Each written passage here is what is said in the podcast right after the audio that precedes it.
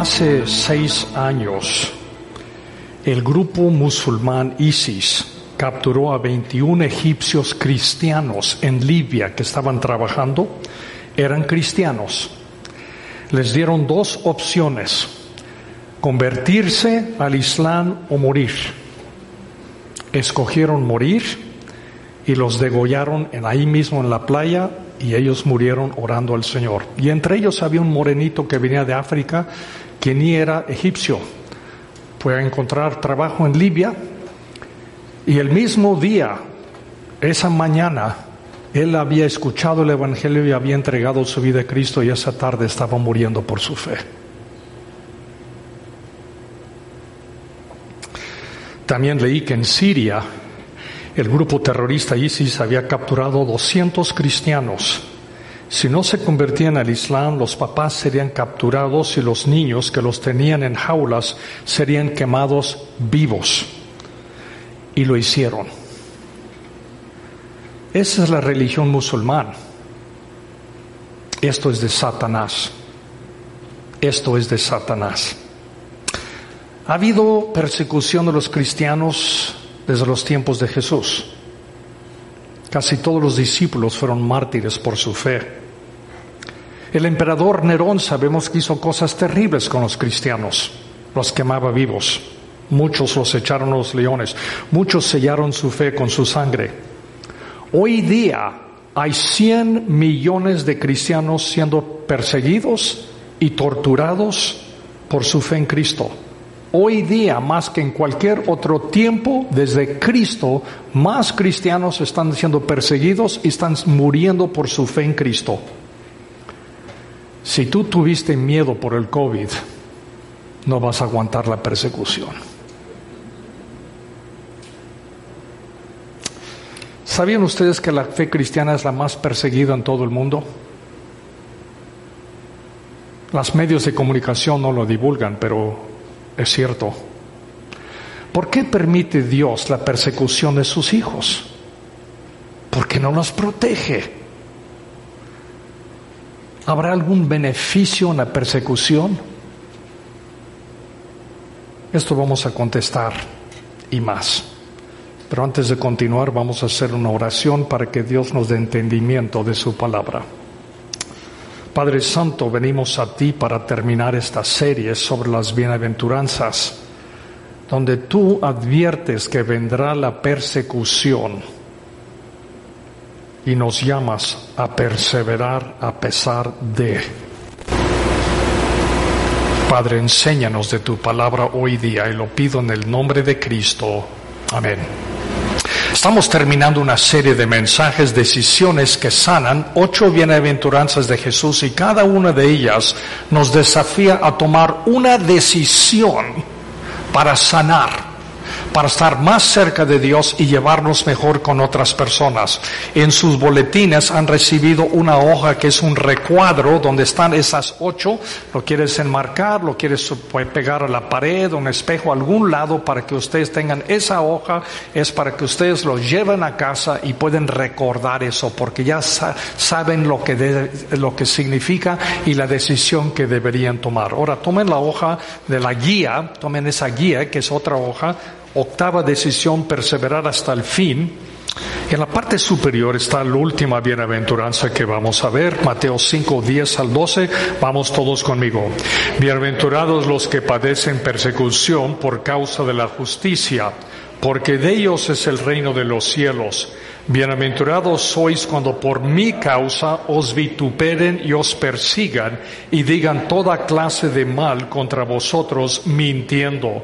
Gozaos y alegraos porque vuestro galardón es grande en los cielos, porque así persiguieron a los profetas que fueron antes de vosotros. La octava decisión que tomamos a la luz de esta bienaventuranza es perseverar hasta el fin, ser fieles hasta el fin o como tenemos el dicho, al pie del cañón hasta el fin. Esta es la bendición del galardón, el gran premio para los que son fieles hasta el fin. Esta es la bendición que nadie la busca, pero la que te va a encontrar. Esa es la última bendición de Jesús, es la más amplia, más larga, es la única, porque tiene tres versículos, es la única del mandato de regocijarse, es la única con una explicación, es la única que es repetida por Jesús. Hay mucha gente que predica un evangelio de la prosperidad.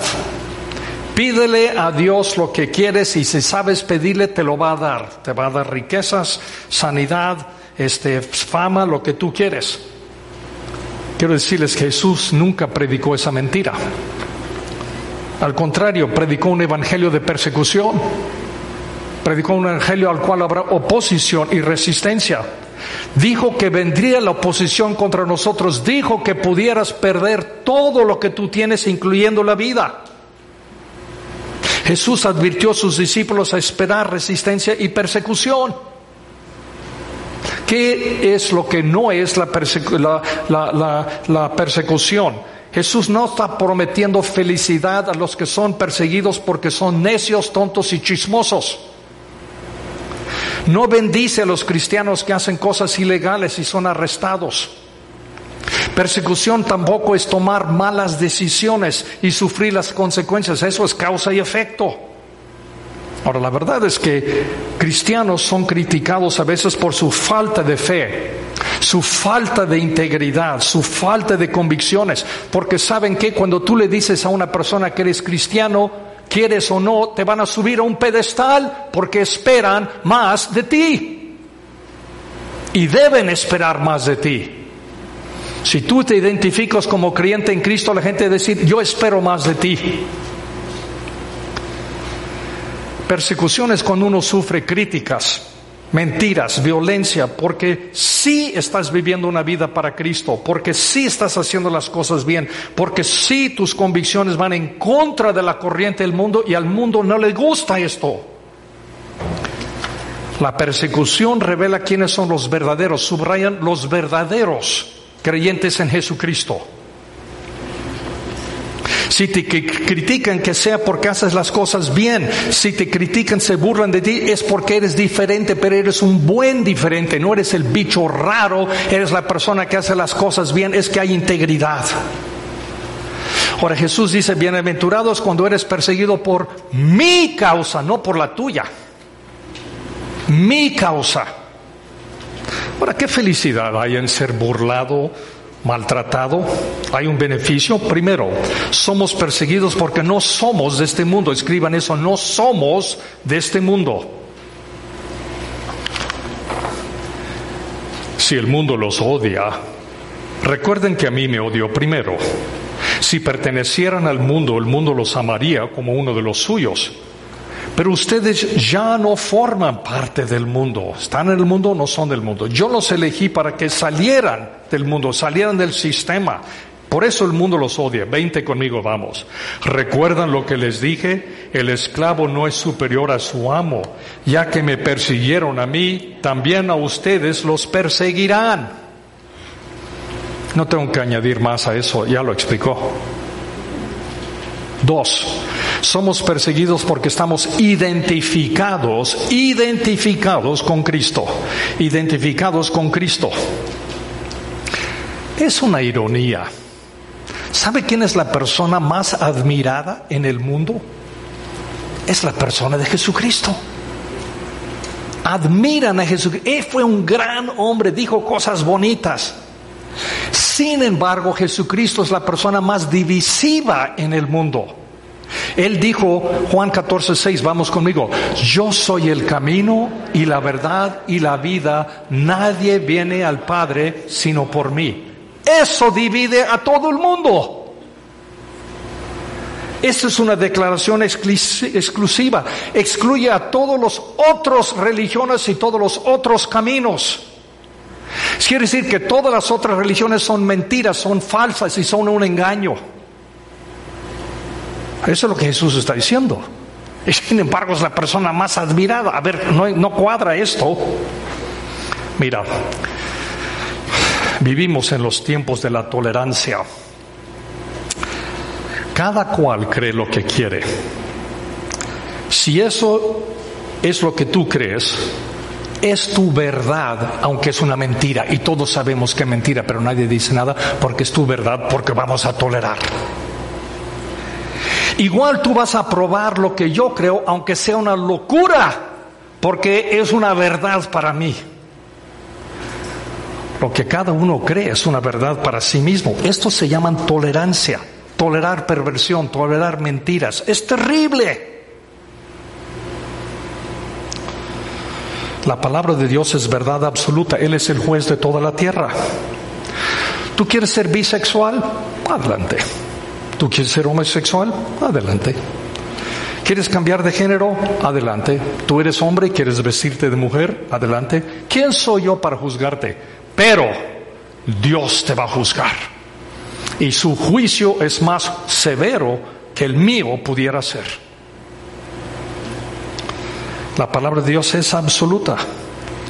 Y lo que es interesante, esto de Dios, los, que son tan tolerantes no toleran lo que Dios dice.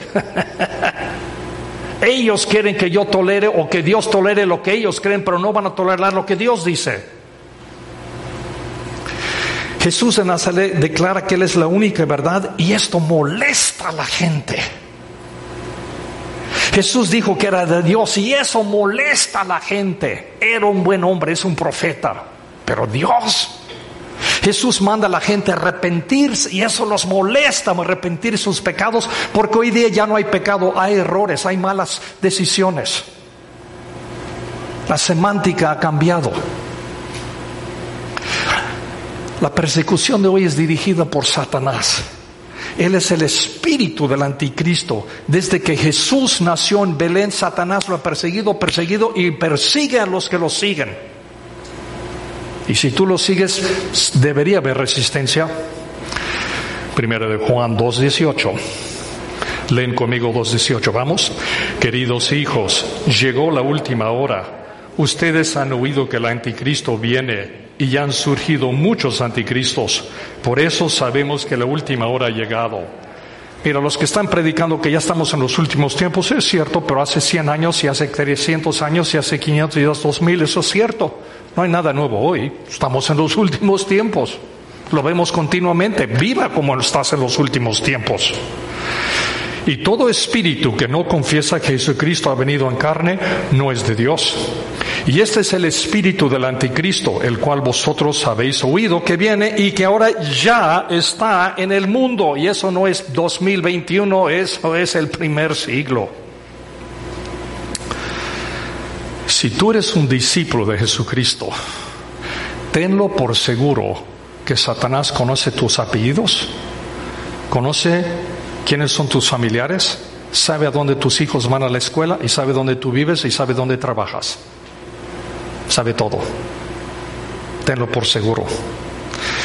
Y de alguna forma u otra va a tratar de tener una oposición, una distracción en tu vida. Si nadie nunca te critica, se burla o dice algo por tu fe y tu integridad, entonces no eres un creyente muy visible. Eres de la secreta.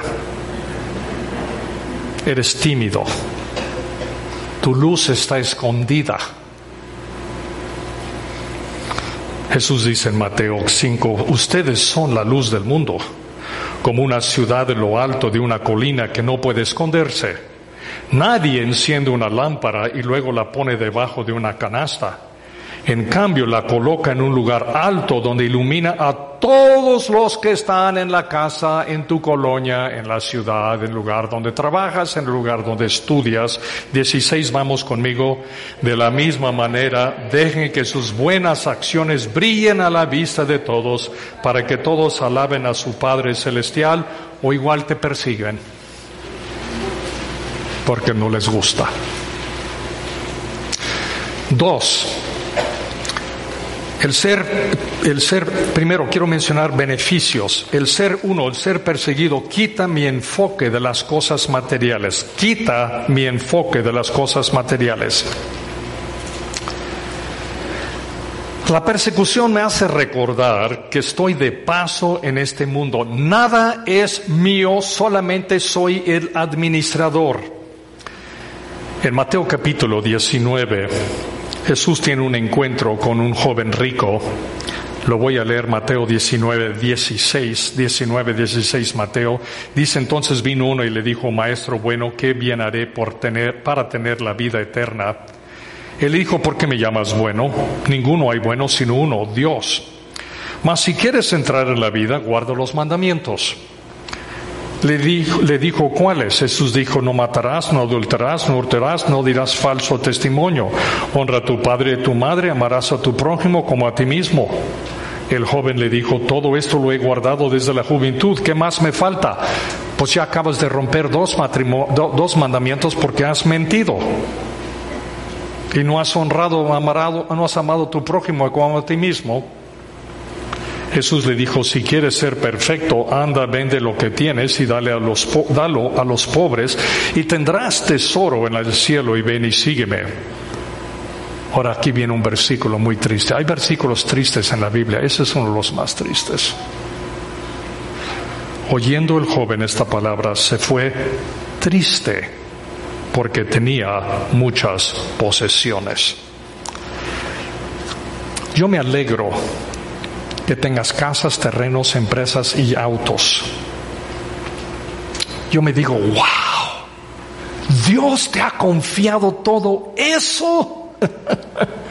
Se ha de tener confianza en ti para darte tanto para administrar para Él y tanto para invertir en el reino de Dios porque para eso es lo que tienes, ¿no es cierto? Estamos invirtiendo en el reino de Dios.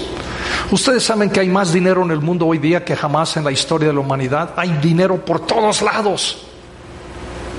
La gente que tiene dinero en el mundo andan en el mundo buscando dónde invertirlo. Quisieran invertirlo en México. Desgraciadamente tenemos unas políticas que impiden esas cosas que pudieran ayudar a crear trabajo. Pero están siempre buscando lo seguro. Yo te voy a decir dónde puedes invertir en lo seguro tu tiempo, tus talentos, tu dinero, en el reino de Dios.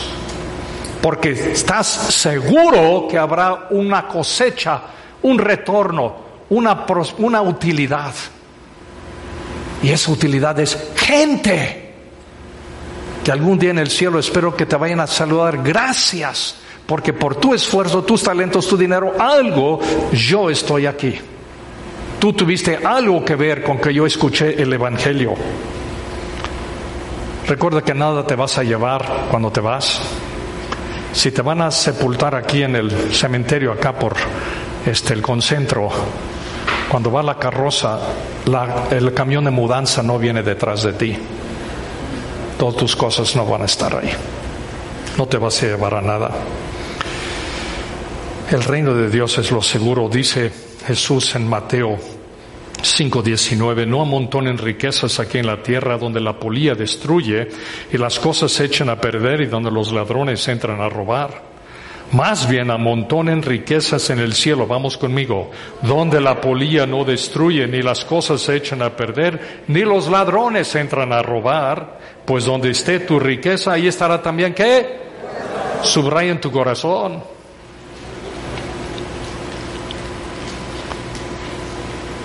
El reino es, la inversión es en el reino de Dios y es en gente. ¿Saben cuál es la primera petición en el Padre nuestro? Venga tu reino, subrayan eso, venga tu reino. Hágase tu voluntad como en el cielo, como en la tierra. Yo quiero ayudar a Dios que su voluntad, como se está haciendo en el cielo, yo quiero invertir que se haga también en la tierra. Jesús dijo, nadie puede servir a dos amos, o a la Dios o a la acumulación de las cosas que yo te encargué. Entonces, amados, la persecución aclara mi visión en cuanto a las cosas que tengo. El mundo no es mi hogar, yo no soy de aquí, no soy de la tierra, puedo perder todo lo que tengo, pero no es una pérdida porque finalmente es de Dios y nunca fue mío. ¿Entendemos eso? Esa mentalidad. Dos, el ser perseguido quita creencias falsas y refuerza la fe de aquellos que perseveran.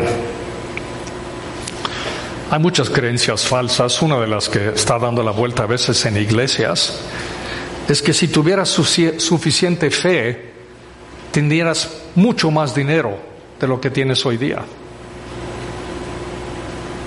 Si tuvieras suficiente fe, no estarías enfermo. Si tuvieras suficiente fe, jamás te van a perseguir. Esto no es cierto. Es lo que se llama el Evangelio de la Prosperidad. Es el Evangelio de andar decretando cosas. Hay personas que decretan. Yo declaro que tú ya estás sano. Es que todavía estoy confiando. No, pero ya estás sano. Eso no es cierto. Mira, esas personas que andan decretando que ya tienes dinero, que ya eres sano, esas cosas, espérate, tú no eres Dios. Nomás te voy a decir algo. Yo sé quién es Dios y tú no eres Dios. Bájate del pedestal. Mira lo que, si eso fuera cierto, mira lo que Santiago dice. Hermanos míos, alégrense cuando tengan que enfrentar diversas dificultades. No dice, declaren que ya no los tienen. Alégrense cuando los tengan. Dice Santiago, ustedes ya saben que así se pone a prueba tu fe y eso los hará que... Wow. Paciencia es una señal que estoy confiando en Dios, en los tiempos de Dios y no en los míos. Eso es, para eso sirve la paciencia. Ahora, bien la paciencia debe alcanzar la meta de hacerlos completamente maduros y mantenerlos sin defecto. Dios hace cosas en nuestra vida para madurar nuestra fe. El libro de Hebreos dice que sin fe es que imposible agradar a Dios. Entonces Dios está obligado a desarrollar fe en nosotros y en muchos casos la única forma es dificultades para que yo confíe menos en mí y confíe más en Él. Nadie busca dificultades, no se encuentran. Tienen un propósito. Cuando estás agonizando en tu cama, cuando estás en peligro de perder la vida por la causa de Cristo, cuando están a punto de cortarte la cabeza, de todo lo que te han enseñado, ¿qué es lo que debe venir a tu mente? ¿Qué sería lo más importante? Pablo dice en Filipenses 1:21, porque para mí que dice, el vivir es Cristo, el morir es qué? Yo creo que esos cristianos egipcios en las playas del mar Mediterráneo que estaban a punto de degollarlos, para mí el vivir es Cristo, el morir es ganancia. Porque ninguno renunció a su fe en Cristo. Cristo es pro todo para mí. Algún día estaremos en su presencia. Si vivimos para Él, vivimos. Si morimos, ¿qué? Para Él morimos. Entonces la persecución purifica, escriban, purifica a la iglesia. ¿Quién de veras está con Él y no? Pues Dios dice, pues ponte la prueba. Te quiero ayudar. Te quiero ayudar. Y tres, si soy perseguido y persisto, animo a los que vienen detrás. Animo a los que vienen detrás de mí. En el libro de Hechos, capítulo 16, Pablo y Silas predican en la ciudad de Filipos y predican en la plaza y una chica con un demonio de adivinación va detrás de ellos. Ella dice, estos son siervos de Dios. Ellos son siervos del Altísimo. Ella anda diciendo esto en voz alta mientras ellos van por la calle. Oye, es, cierto que son siervos del oso, pero viene, es mala publicidad porque ve de quién viene. pues un día Pablo se, se cansa y da la media vuelta y saca el demonio de esta chica uno pensaría, por lo menos la familia, ay, qué bueno, ¿verdad? Que mi hija ya está recuperada, ya no tiene el demonio, ya va a estar en sus cinco sentidos. Es que ella era esclava de unos hombres que la usaban a ella para adivinar en la vida de otras personas y ella les daba mucho dinero a sus amos. Era una esclava. Ellos levantaron un alboroto. Vinieron y, y este, eh, eh, encarcelaron a Pablo y Silas y los golpearon con varas y los metieron hasta el fondo de la cárcel en Filipos por librar a esta chica. Y dice Hechos 16, 25, escuchen, Hechos 16, 25 dice, pero a medianoche orando Pablo y Silas cantaban himnos a Dios y los presos los oían. Entonces sobrevino de repente un gran terremoto de tal manera que los cimientos de la cárcel se sacudían y al instante se abrieron a todas las puertas y las cadenas de todos se soltaron. Despertando el carcelero y viendo abiertas las puertas de la cárcel, sacó la espada y se iba a matar, pensando que los presos habían huido. Mas Pablo clamó a gran voz diciendo, no te hagas ningún mal, pues todos estamos aquí. Él, entonces, el carcelero pidiendo luz, se precipitó adentro y temblando se postró a los pies de Pablo y Silas. Sacándolos les dijo, señores, ¿qué debo hacer para ser salvo? Ellos dijeron, cree en el Señor Jesucristo y serás salvo tú y tu casa. Y le hablaron la palabra del Señor a él y a todos los que estaban en su casa, y él tomándolos en aquella misma hora de la noche, les lavó las heridas y enseguida se bautizó él con todos los suyos. Y llevándolos a su casa, les puso la mesa y se regocijó con toda su casa de haber creído a Dios. Hay un carcelero y su familia en el cielo porque Pablo y Silas fueron fieles y perseveraron en la cárcel esa misma noche. Y esa familia está en el cielo por ellos, porque perseveraron.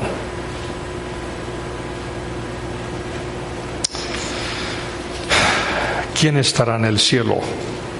Porque en medio de tus dificultades o críticas o persecución, tú perseveraste.